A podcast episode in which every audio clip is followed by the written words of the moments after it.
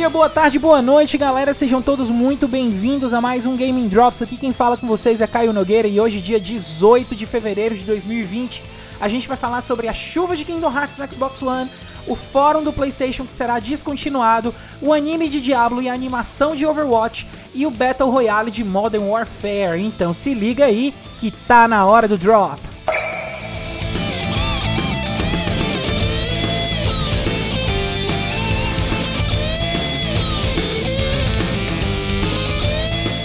E depois de anos de seu lançamento, Kingdom Hearts finalmente chega ao Xbox com força total. O console que anteriormente contava apenas com o terceiro jogo numeral da franquia, agora recebe os pacotes 1.5 mais 2.5 HD Remix e o pacote 2.8 Final Chapter Prologue. Com esses lançamentos, o Xbox finalmente recebe o catálogo completo de Kingdom Hearts, para que os seus jogadores fãs da Microsoft não precisem ficar rodando atrás de vários outros consoles para poder jogar a história da franquia inteira e que se unificou anteriormente apenas os consoles da Sony. Enquanto isso, os jogadores do PlayStation 4 já possuem o pacote Kingdom Hearts All-in-One Package, que além de contar com os mesmos pacotes que o Xbox recebe agora, também vem com o Kingdom Hearts 3, que é o jogo mais recente.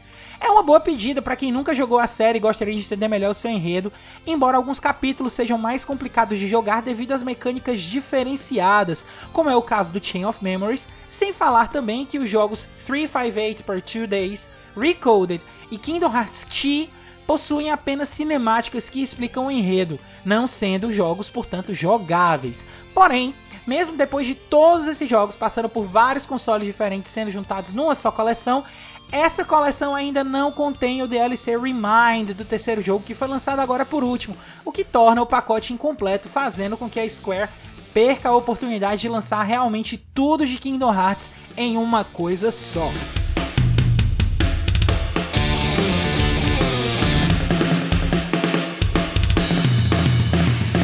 Em anúncio breve postado por um gerente da comunidade da Sony, a empresa confirmou que os fóruns de comunidade PlayStation serão descontinuados em 27 de fevereiro desse ano, já já, daqui a pouquinho.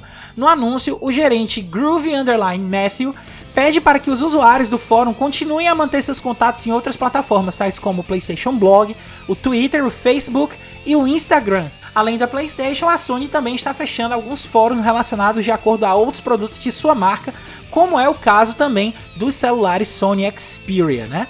Na minha opinião pessoal, gente, eu creio que os fãs não vão sentir falta, né? Eu mesmo utilizei muito pouco dos fóruns da Sony, ainda mais hoje em dia em que as redes sociais se mantêm alta aí com conteúdos relevantes para o que a gente quer.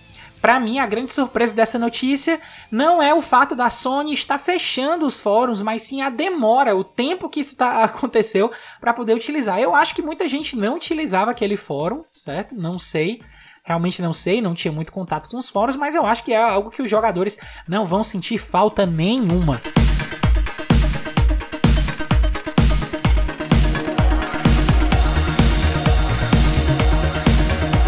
Diablo, galera, uma das grandes obras da Blizzard, vai receber uma animação em estilo anime produzida pela Netflix, tal qual a já aclamada animação de Castlevania. A informação foi confirmada por Nick Van Dyck, que é o co-presidente da Activision Blizzard, pelo LinkedIn. Olha aí que estranho, notícia sendo divulgada no LinkedIn.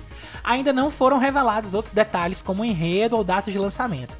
Nesse mesmo anúncio que ele fez, ele também comunica que uma animação de Overwatch também vai ser produzida pela Netflix, porém essa não vai ser em estilo anime.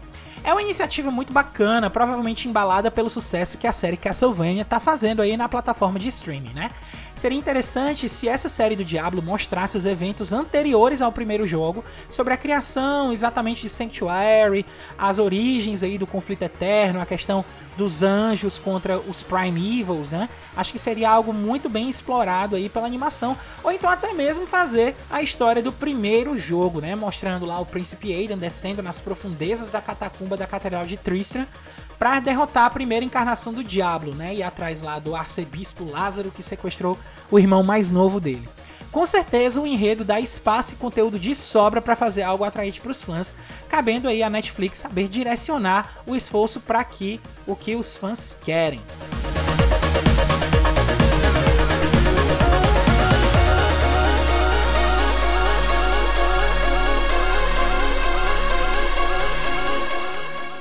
Já temos um concorrente para o segredo mais mal guardado da indústria dos jogos, tá? O posto que antes estava sendo ocupado pelo PlayStation 5, de acordo com David Jeff, recebeu ontem um concorrente de peso que foi o vazamento das informações do Battle Royale de Call of Duty Modern Warfare.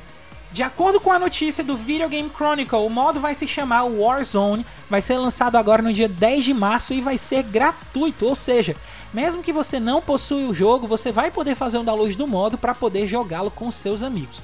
O modo vai ter suporte para combate entre até 200 jogadores, o que é um número muito alto, e o mapa usará ambientes criados em outros mapas já famosos da série, como é o caso aí de Broadcast e outros mapas que foram citados.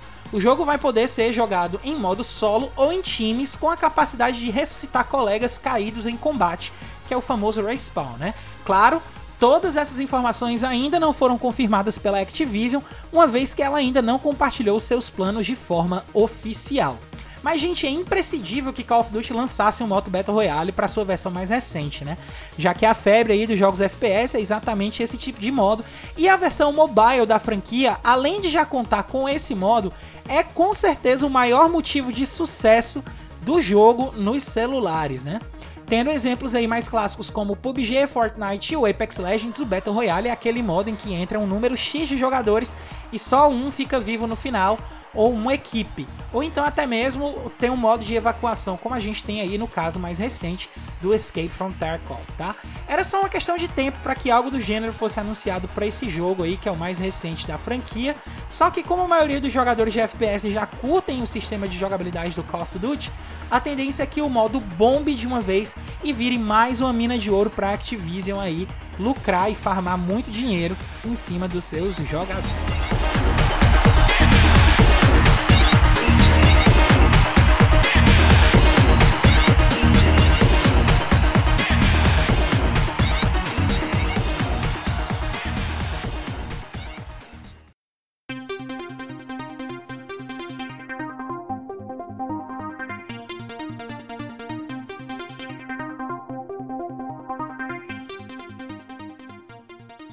E essas foram as notícias de hoje. O Gaming Drops vai ficando por aqui. Lembrando a todo mundo que, caso vocês queiram manter contato com a gente, é só mandar uma mensagem, um direct no Twitter, na arroba Gaming Drops, ou então mandar uma mensagem de áudio aqui diretamente pelo Anchor, que é onde o nosso podcast é hospedado, tá?